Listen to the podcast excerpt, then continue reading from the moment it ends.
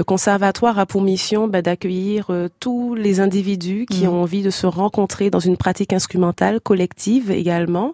Et euh, toutes les esthétiques euh, appellent euh, à la rencontre. Mhm. Donc, euh, si vous avez envie de venir, qu'importe l'âge, qu'importe euh, la mission que vous avez dans la vie, si vous êtes, je sais pas, moi, banquier ou, euh, ou infirmière, qu'importe ce que ce que vous avez envie de vivre dans la On vie, vous pouvez vous, ins- vous inscrire. Quel genre d'instrument Qu'est-ce qu'on peut pratiquer au conservatoire? Alors au conservatoire, euh, on peut pratiquer euh, le le violon, le violoncelle, la contrebasse, la guitare, la batterie, les percussions, le chant. Mhm. On peut également pratiquer le saxophone, le trombone, le tuba. On peut faire du jazz. Mhm. On peut faire euh, de la musique et handicap parce que nous sommes un espace qui accueille euh, tout de même euh, des personnes en situation de handicap, du piano.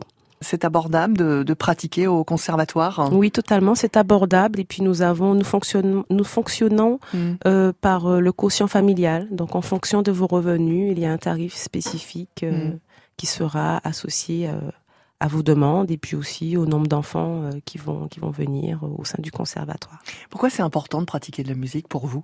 La musique, euh, c'est quelque chose qui est relativement vital. Moi, je suis d'un espace où euh, on fait de la musique pour euh, labourer la terre. Mhm. On fait de la musique pour la réjouissance, on fait de la musique pour se soigner. Donc la musique, ça fait quand même partie de nous, ça fait partie euh, des éléments qui nous constituent.